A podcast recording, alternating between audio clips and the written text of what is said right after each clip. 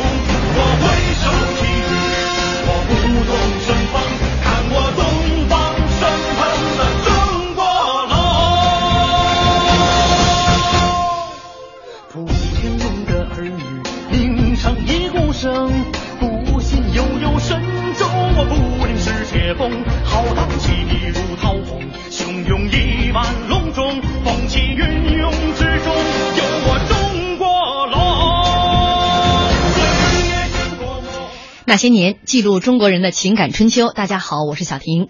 本周那些年端午假期特别节目，一本书带你了解一个人。五天五位嘉宾，听听今天你会了解谁？本期嘉宾李林带你了解盛宣怀。他的推荐理由是这样的：他是晚清洋务运动的领袖，他被称为中国商父。他在实业领域创下了十一个。中国第一，他的一生就是一部晚清改革史。那么，欢迎大家在新浪微博。来和我们互动沟通，您可以在新浪微博检索“经济之声那些年”或者艾特主持人小婷。今天微博上的这个沙发是被东方的觉醒抢到了。这首歌呢叫做《中国龙》，而且他刚刚也在微博上来跟我们互动哈。他说看到这个略显生疏的微博内容之后，我马上上网补习功课，做到了这个抢到沙发的同学也应当为节目找首贴合主题的好歌而忙活啊。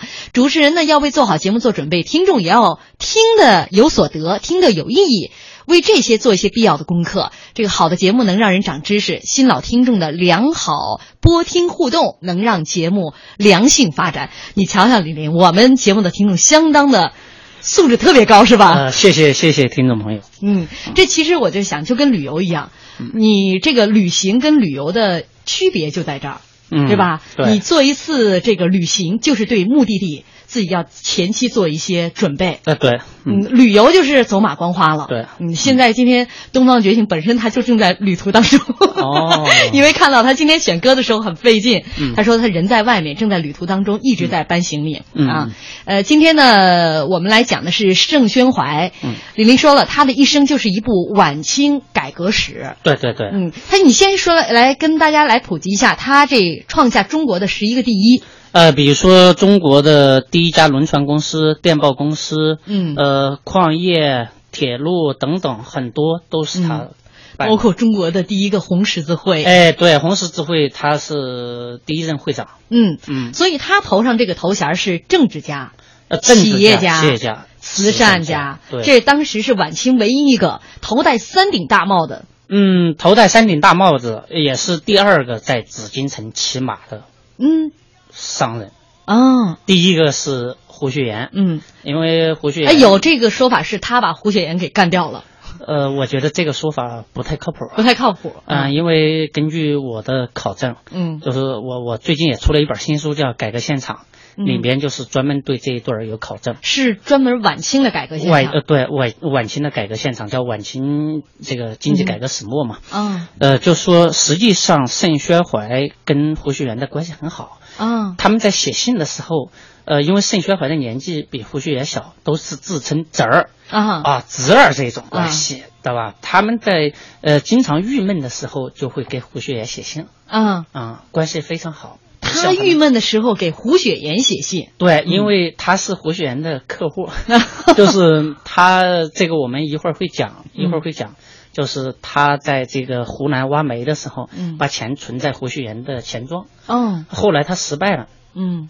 失败了，这个李鸿章要他赔。嗯。啊、他最后跟胡雪岩诉苦，怎么样？两个最后又把钱赔上了，嗯。这些故事，这些个都是哦，原来我今天看的是一些道听途说，啊据说他想把这个胡雪岩干倒之后，干倒就是人家胡雪岩本来这个做生丝啊，嗯。就这个资金链紧张，嗯。他就让上海的当时的这个呃就是当时的上海负责人。负责人上海道台蔡乃煌啊就说，对。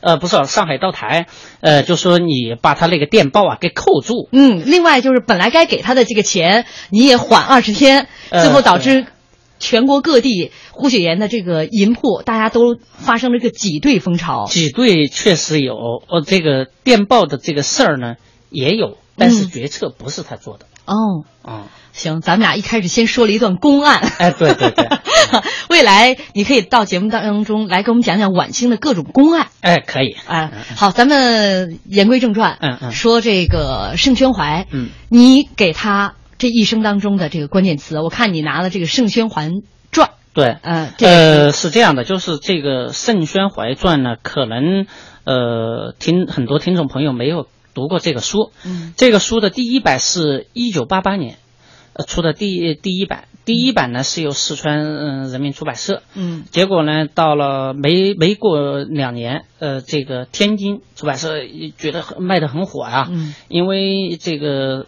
以前给他定的这个就是呃文革呀，嗯。包括等等给他定了一个罪名叫洋奴买办，嗯，而这个《盛宣怀传》呢，就是基本是颠覆了原来那个概念。他曾经就是以大清朝这个灭亡的时候，他是叫做灭国首恶，呃，灭亡国首首恶，呃所以说对他的这个评价很低。嗯。但是这一本书呢，基本就是把它就翻过来了，嗯，翻过来了，就是很多人就很奇怪，就是大家重新认识了盛宣怀，对，就想看看这个洋楼买办到底是个什么玩意儿，是吧？结果呢，这个天津，嗯，没过几年，又又是那个上海，嗯又把它给出了。呃，这个写这个书的呢，是呃我一直非常敬仰的一个老先生，叫夏东元，他是专门呃研究晚清经济改革的。嗯呃，比如说洋务运动啊，呃，比如说这个盛宣怀的《年谱长编》啊，呃，《盛宣怀传》啊，等等很多。嗯嗯他的学生，这些个博士生，也是现在研究晚清经济里边的属于太多级的人嗯物。，盛宣怀自己呢，就是有一个爱好啊，就是把他自己所有经他手的一些文档，嗯他都留下来，所以简称叫盛档。盛当这个人呢，我觉得在现在看来极其夸张，就是说他的盛当是过亿的字。嗯，那么，呃，他一天写多少呢？平均八千字。一天就平均要写八千字，那都是那时候都是拿毛笔写、啊，拿毛笔写的。而这个八千字呢，它的其中，比如说一天写信要写一百多封，嗯嗯、一封信是好几百字，就是说按照过去那种纸张画，咔咔的都是好几张，也就是从早到晚都在写。就是说他光呃说这个圣诞当中信件，他的信友就有两千多个。嗯你看我我数了一下，我今天看一下我的这个通讯录上都没那么多人。呃，他的信友就是用我们现在的话说就是朋友圈儿嗯呃，他的朋友圈非常的庞庞大。嗯比如说这个这些亲王贝勒，嗯呃，这些王公大臣们，呃，甚至有一些个闲云野鹤的，嗯这个士大夫等等，这些都他这个朋友圈非常庞杂。嗯呃，比如说呃是我们现在可以考据的是两千多个。嗯，所以说他的这个爱好也为今天我们重新认识他，这个留下了一个宝贵的资料。呃，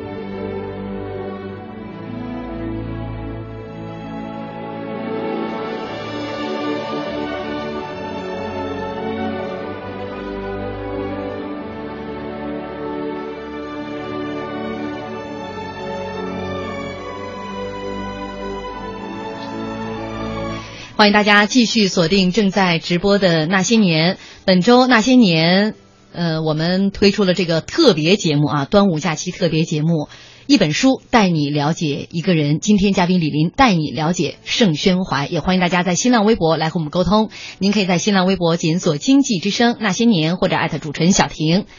呃，微博上礁石浪花说，晚清时代的盛宣怀卓而不凡的贡献和与众不同的经历，体现了他在发展航运、督办纺织、情系电报、开办大学、新建铁路、新建银行、发掘矿山和慈善济民等诸多领域实业救国的理念和行动，在中国近代史上是一个不可或缺的实业商妇。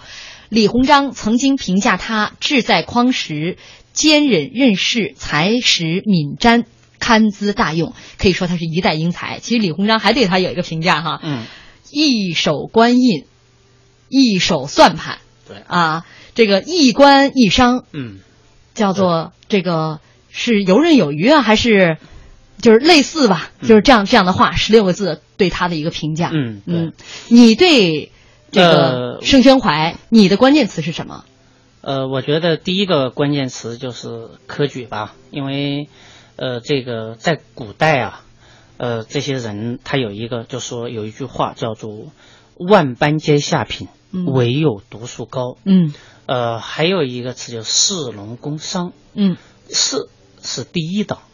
呃，这个盛宣怀呢，他们家是像是地主家庭吧，用现在的话说说说就土豪。嗯这个土豪家族呢，通过呃一代一代的繁衍，终于在他父亲那一代盛康，嗯哎，考中了进士。嗯这个他父亲的朋友圈啊，这个呃里边有一批的牛人，其中最牛的就是李鸿章。嗯呃，当然了，他父亲呢，这个人呢，呃，就是通过科举出来，但是做官了，一直就是老子不开窍，平平淡淡哈，平平淡淡，就是是他们家一直是土财主，到了他父亲开始变得有些大户的这种大陆的感觉了。感觉就步入精英阶层了。嗯呃，就说地主还不算精英阶层，但是你要考一个公民啊，哎，就属于地方精英阶层了。嗯但是他父亲呢，呃，就属于那种呃第一代嘛，嗯精英阶层。但是呢，他父亲做的就是道台，用现在的话说的话，就是司局级的一个官儿，嗯。并且他父亲呢是在呃到处的调，嗯。呃调的其实他调的那些缺还可以，但是就是爬不上去。嗯。呃，这个小小生同志的这个出生时间啊很有意思，就是在他呃爸爸考中进士那一年，一八四四年，一八四四年，考中进士那一年，哎呦，小生这个小的时候啊，很聪明的，嗯。就是他据说他爷爷当年做了一个梦，嗯。梦见这个院子里的杏花啊开的特别烂漫，所以以说叫杏孙，啊，呃，就是盛宣怀字杏孙。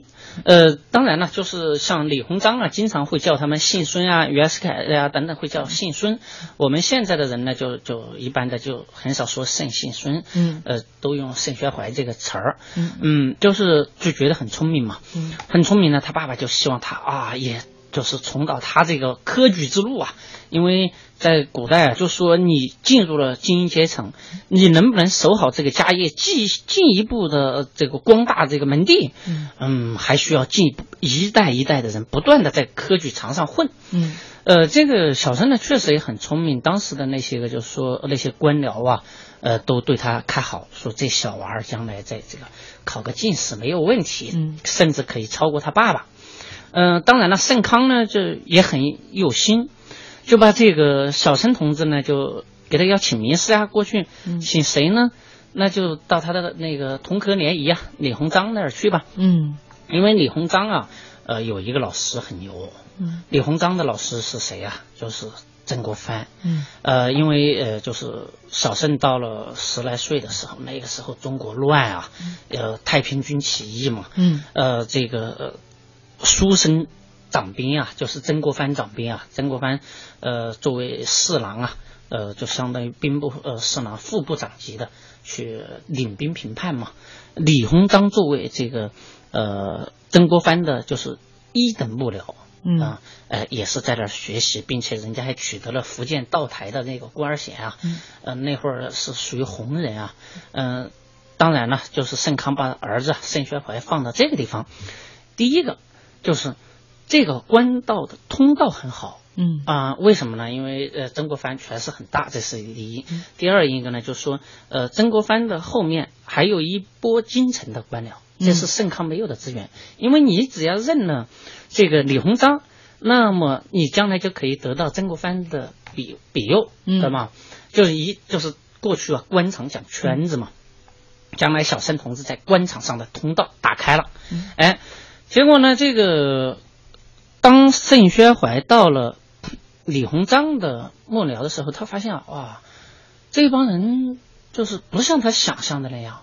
天天忙于打仗，这帮书生忙于打仗，呃，尤其是这个李鸿章啊，呃，当时为了这个就要开始组建淮军了嘛，嗯，他就是呃到处跟着李鸿章去组建一些部队，呃，李鸿章觉得哎，这个这个小伙子挺聪明的，嗯，当然那个时候小生已经长成了小伙子了，嗯，很聪明的。呃，学习也很认真，写个呃文书啥的都很漂亮。嗯。嗯，当然后来这个被另外一个人顶替了他的位置了，哎，就把他带在身边。结果小生一发现，哇，这些个大丈夫横刀烈马啊！发当然就尤其是嗯那个淮军进入了上海之后，呃，上海的你看人家的大炮，对吧？这个中国的那些军人还是长矛、火神枪，嗯，这太差了。人算是见了世面了，见了世面。但是呢。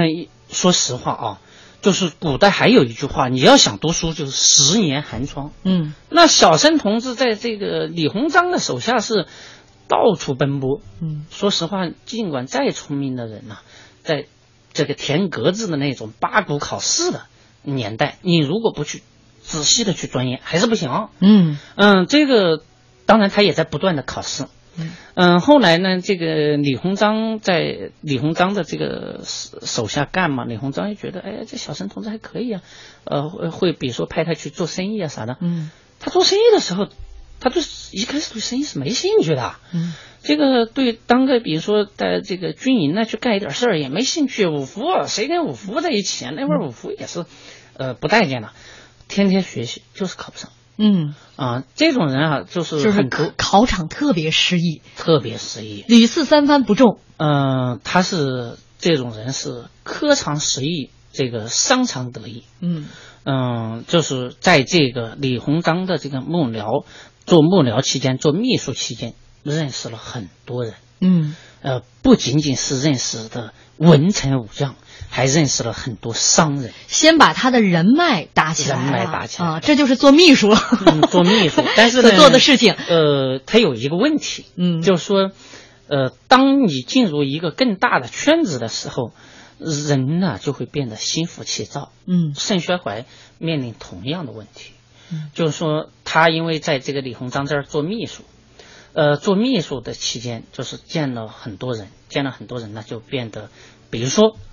李鸿章后来要去搞轮船招商局，嗯，他去提交了一个方案，他写那个方案真的挺棒的。当时李鸿章其实是找了好多人，包括唐廷枢啊，就是其实都是当时的大腕儿了。一开始每个人每个人都写了这个方案，啊但是他那个方案，李鸿章是很满意的，很满意的。但是满意归满意呢，他就觉得我这个方案是我出的，嗯。我就能干这摊事儿，CEO 就是我。嗯。李鸿章觉得，当然李鸿章有好多考虑，第一个是盛家那会儿没啥钱，嗯。对吧？他爸爸就就一直当个不温不火的官儿，嗯。盛家也没什么积累，你你得在这个商场里边还有一些人脉，嗯。他没有，所以说呢，这个就说小盛同志，你还得这个磨练磨练。磨练磨练，不高兴啊，嗯。对吧？呃，所以说这个他呀，在这种情形之下，要想去再科举啊，我觉得是没戏的。嗯。那没戏的话，呃就是当然他后来，呃呃，一直到清朝灭亡之前，他就从来就没断过考试，嗯。呃，甚至他最后都当了，比如说道台啊，就相当于现在的司局级的这个国家干部，他还在想着考试，就是他一生都在考。嗯。当然了，呃，话说就说科举失意，但是他在做幕僚的时候，就是这个过程中实际上是很成功的。首先一个他自己很聪明，嗯呃，他见多识广，他能够学以致用，他不像那些书呆子，嗯。就你会发现一个问题，在晚清啊，学以致用的往往考不上，嗯 就是你想考进士比较麻烦。嗯呃，那么这个盛宣怀呢，呃，到这个李鸿章的幕僚，就是仗打完了之后，李鸿章面临一个问题，那就是说，带了那么多兵，呃，他跟他老师面临同样的问题，是继续把兵拢在手下啊？那皇帝太担心了，睡都睡不着觉。你想有一个汉族人，他统领十万兵，多害怕呀、那么由这个汉族的武装集团要向文官集团转，他转什么呀？做一个总督，两江总督。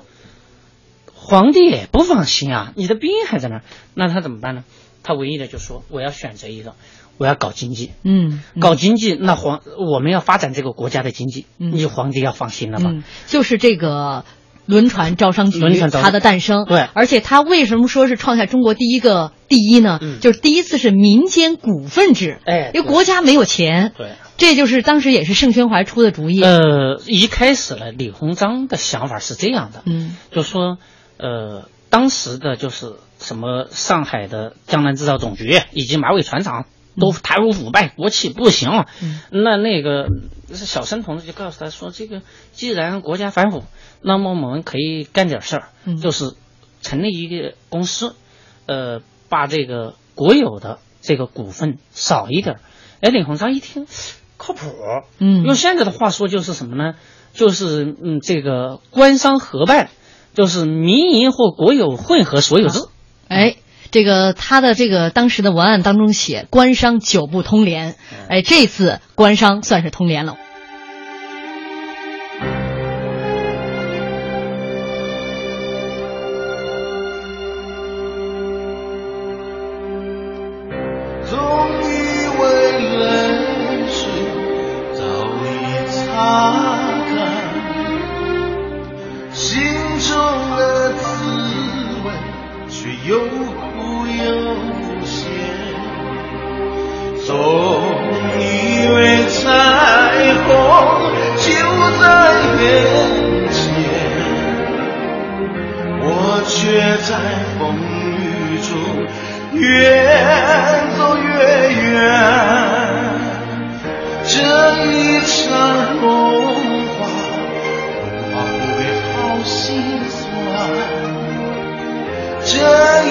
一场锦绣年华，欲说无言。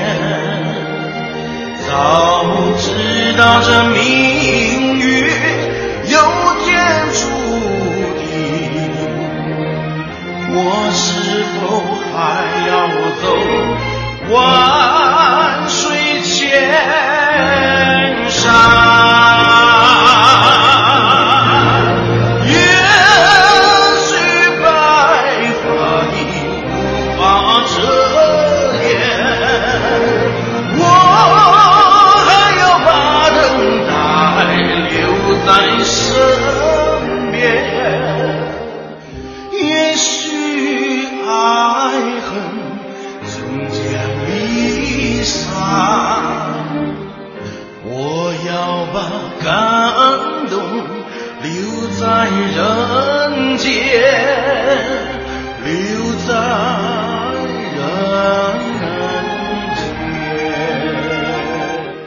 欢迎大家继续锁定中央人民广播电台经济之声《那些年》，今天一本书带你了解一个人，嘉宾李林带你了解盛宣怀，也欢迎您在新浪微博来和我们沟通。您可以在新浪微博检索“经济之声那些年”或者艾特主持人小婷。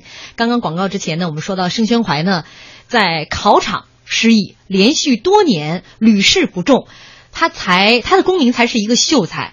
但是因为跟随着李鸿章，李鸿章发现了他在经商方面的这个才能，协助李鸿章成立了中国第一家民间股份这个成立的轮船招商局。对，实际上啊，这个因为李鸿章当时出于很多考虑，呃，没有让这个盛宣怀成为第一任的 CEO。嗯，呃，但是小这个小盛这么能干。总得给他找点事儿嘛，嗯，然后呢说轮船要烧煤呀，嗯，那好了，你去挖煤吧，就把他派到湖北，嗯，湖北去找煤，因为那会儿湖北啊，就是说湖北的煤多，嗯，结果去了之后啊，那些个当地的农民就把他团团围住暴打他，因为你挖煤就古代啊就可能惊动了地下祖宗啊等等，嗯，他实际上去湖北挖煤啊那地方啊。他因为说实话，盛宣怀当时对于这个挖煤的技术不行，再加上就给他了这个二十多万串的这个钱，还是从军费里边弄过去的，设备也不行，煤也挖不出来。当时就那怎么办呢？这个挖了两年，最后这个李鸿章一看，那耍嘴皮子不行，嗯，说那怎么办呢？这个是盛宣怀想了一招，当时啊去挖煤的时候。呃，给他了一个就是相当于官衔儿，嗯，这个官衔儿就是呃不是像过去那种呃商人买的，嗯，这个是向朝廷举荐的，嗯，也可以称看成了这是他正式步入了官场，嗯，所以这是他跟胡雪岩不一样的地方，不一样的地方，对他的官衔不是买的，而这个胡雪岩的官衔是就是花钱捐的嘛，不叫买的，嗯，这个盛宣怀呢就是。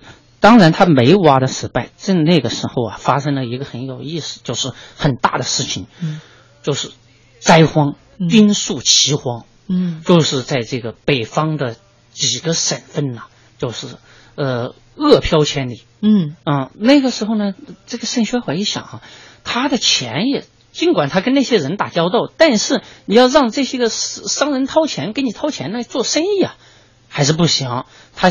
他一盯住这个齐荒，想，那么我去掏点钱做慈善，嗯，然后呢，他就跟江浙的一帮人打成一片，做成就我形成了一个慈善，就相当于慈善圈儿，嗯，比如说一谢家福呀等等这些慈善家在一起，嗯，那在做慈善的过程中，就跟江浙的资本结成了很很好的一个联盟关系。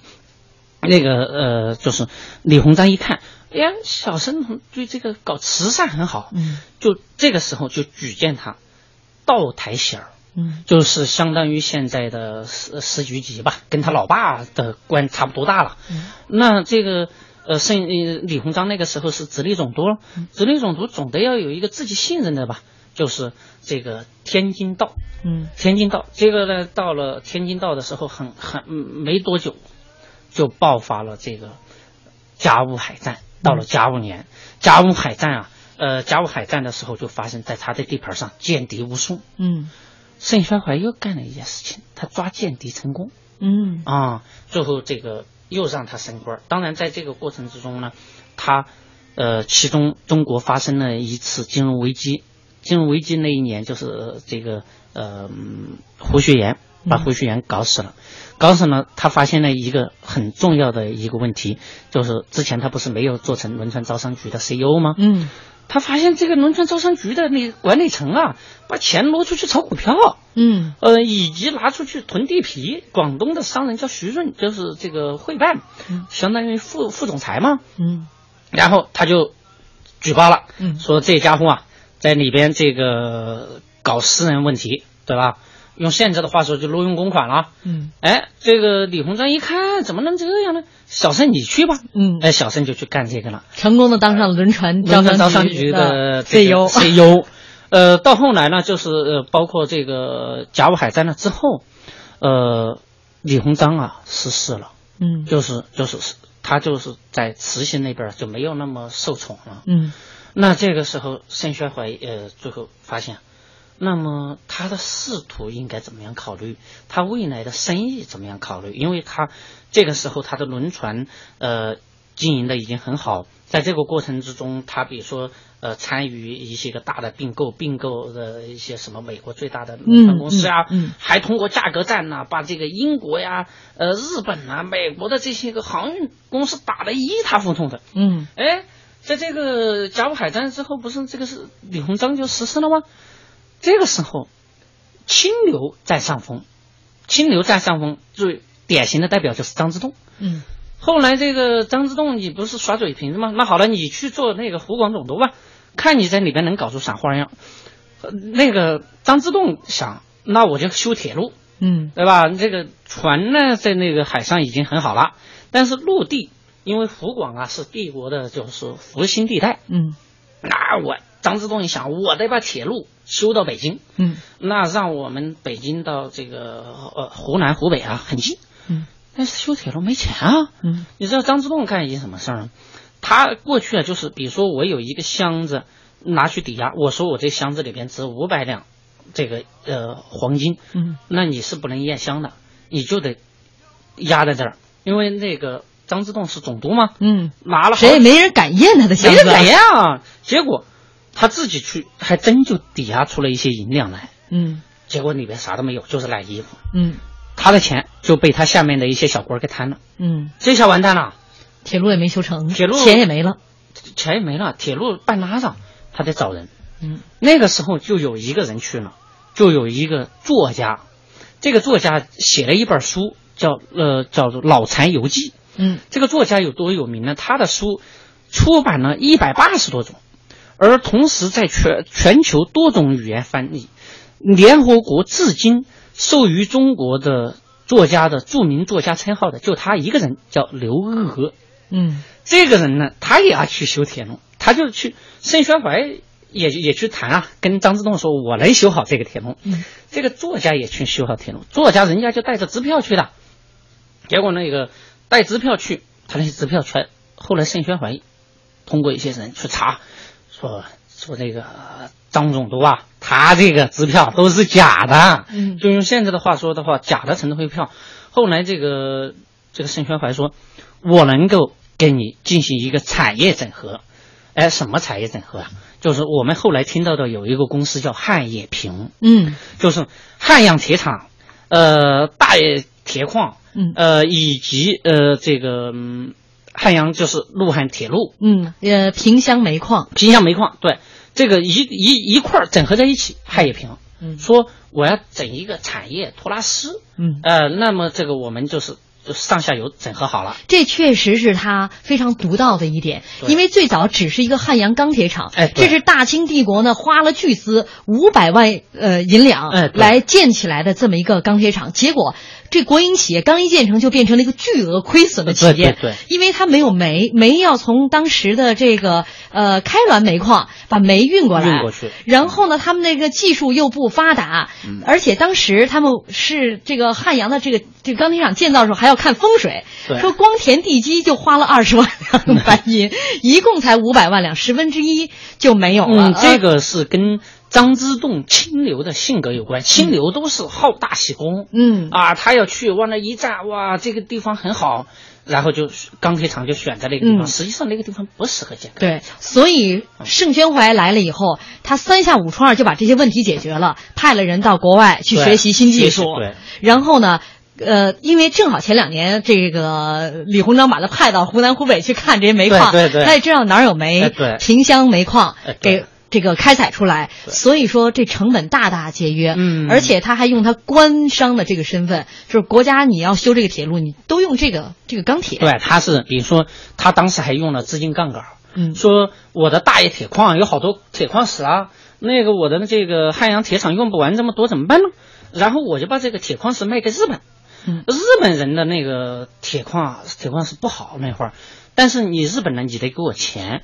因为你开这些厂需要现金周转，嗯、当然还有煤，煤也可以卖给日本。日本人那会儿特逗，日本的那个煤啊，炼呃弄到炉子里边去炼的那个钢钢炉打不开，尤其是当时伊藤博文主嗯主导的日本钢铁，知道吗？闹大笑话，国际笑话。最后一看，盛宣怀哎跟他们一谈，进行就相当于以无一物。嗯呃，日本提提供了一些资金支持，迅速的把这个汉冶萍给做起来了。嗯做起来了之后呢，这个有一个就是慢慢的，呃，这个企业做大了，发生了一件很大的事情。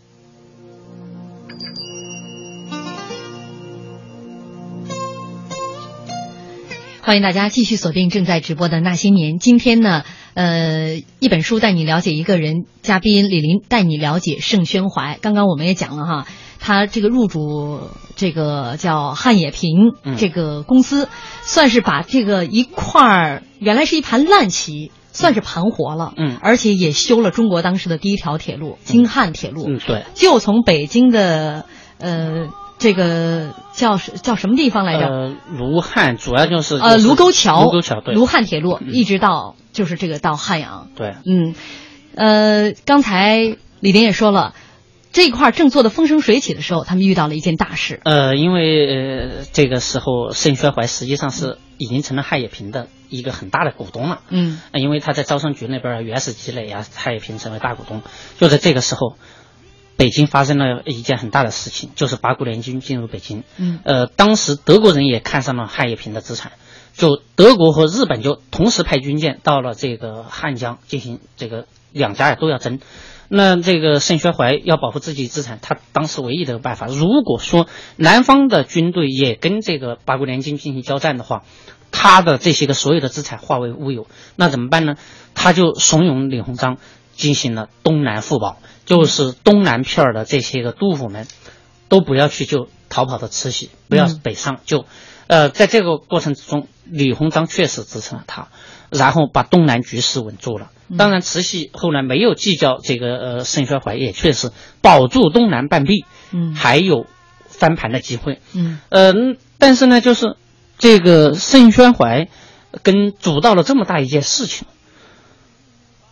李鸿章在签署了辛丑条约签字没多久就死掉了。嗯，而且李鸿章这个当时是慈禧点名让李鸿章去和谈去，对。李鸿章说，据说和谈之前专门到了上海，对。找到了盛宣怀，两个人密谈了两天，临走送给盛宣怀六个字，就是和谈成我必死。哎，对，呃，就是这个李鸿章的死啊，对于盛宣怀来说，就是一棵大树彻底倒了。嗯。尽管他已经傍上了张之洞，呃，他跟张之洞的关系毕竟还没有那么近。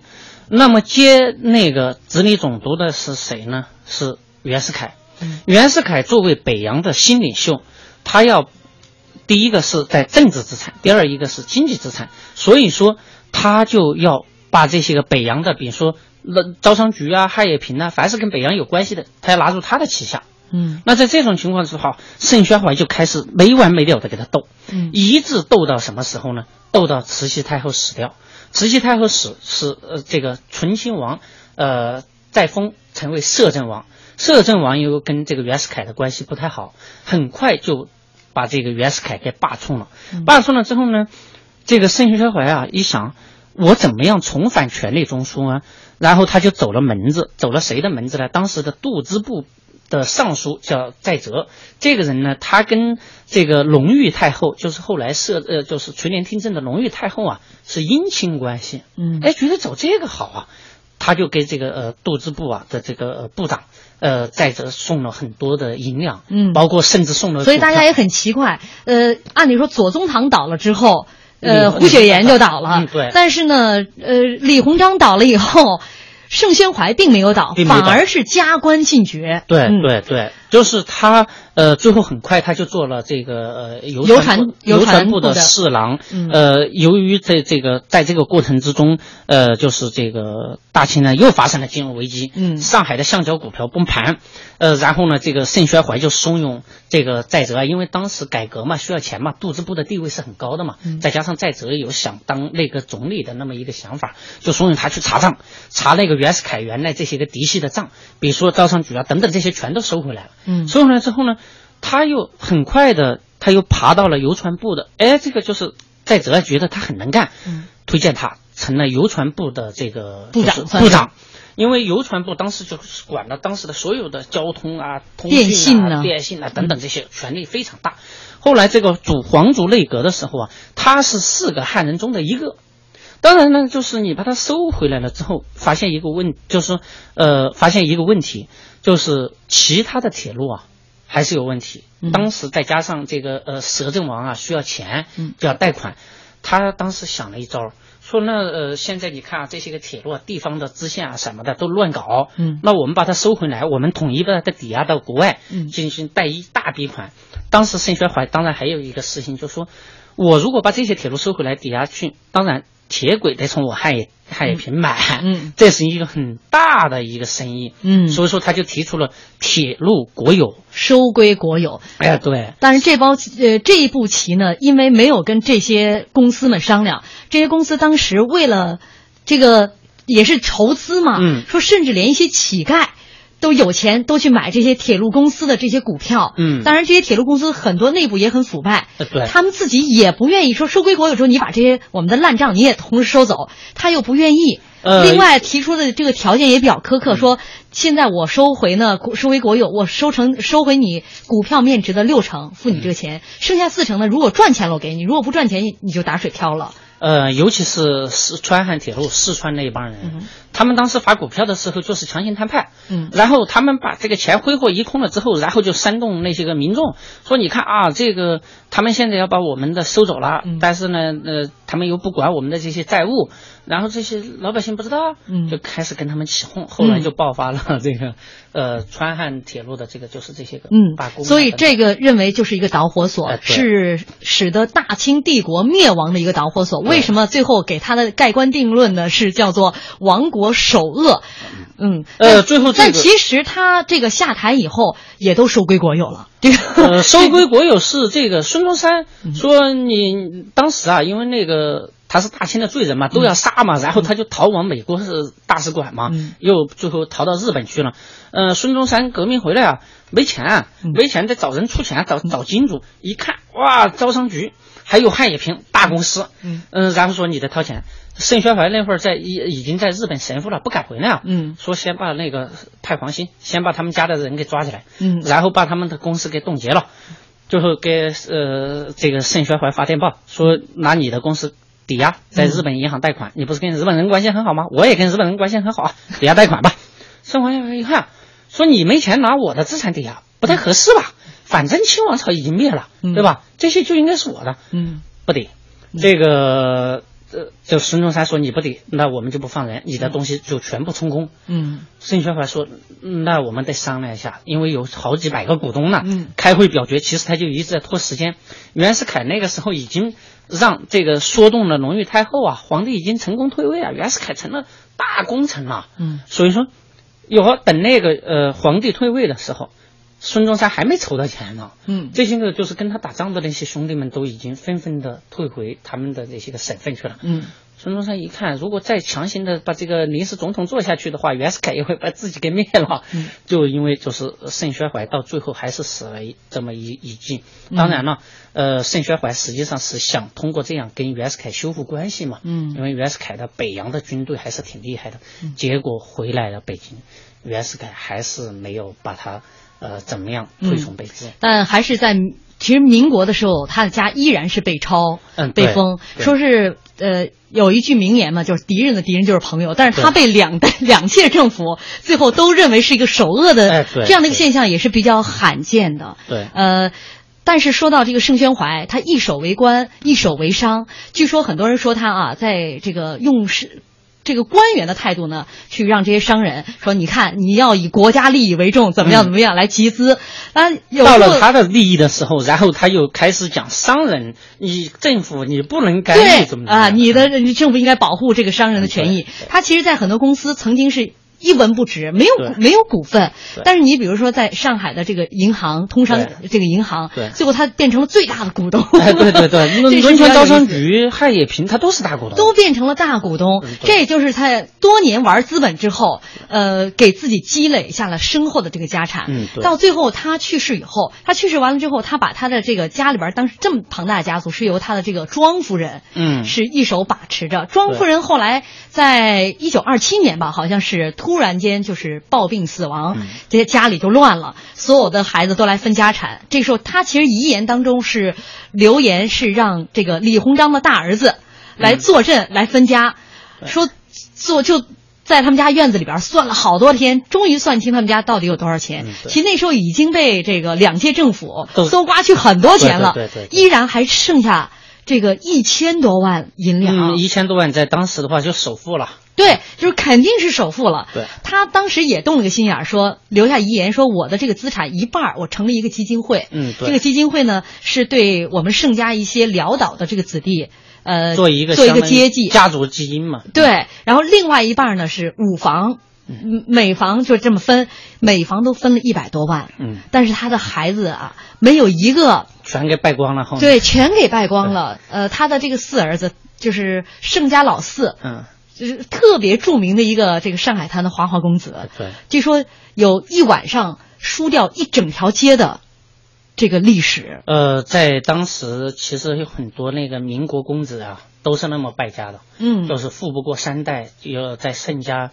呃，是得到了淋漓尽致的体现。他们家抽大烟呐、什么盛家的老大、老二、老三都是大烟鬼，哎也都是就是早早就去世了。对对对然后盛家的四少爷是最得盛宣怀喜欢的，嗯，而且从小也留洋。这个母亲庄夫人也是精明能干的，但是就是盛宣怀，你看啊，从我们一开始说的，他一天写八千多字，写一百多封信，压根儿就没有时间去教育自己的孩子。尽管他还呃，比如说呃，倡导一些办学啊等等这些，但是他自己的孩子确实没有教育好，他的家庭没有管好，他对这个国家的这些个经济做出了很大的贡献，但是他的家里是一团糟的。嗯，他的这个四少爷盛恩仪，呃，据说在晚年的时候跟李鸿章的孙子啊，两人携手去公园，就想进个公园，最后在门口你看看我，我看看你，两人连门票钱都拿不出来。呃，其实李鸿章他们家也是那样的，就是、嗯呃，他们家有一个儿子，最后是在人家的屋檐之下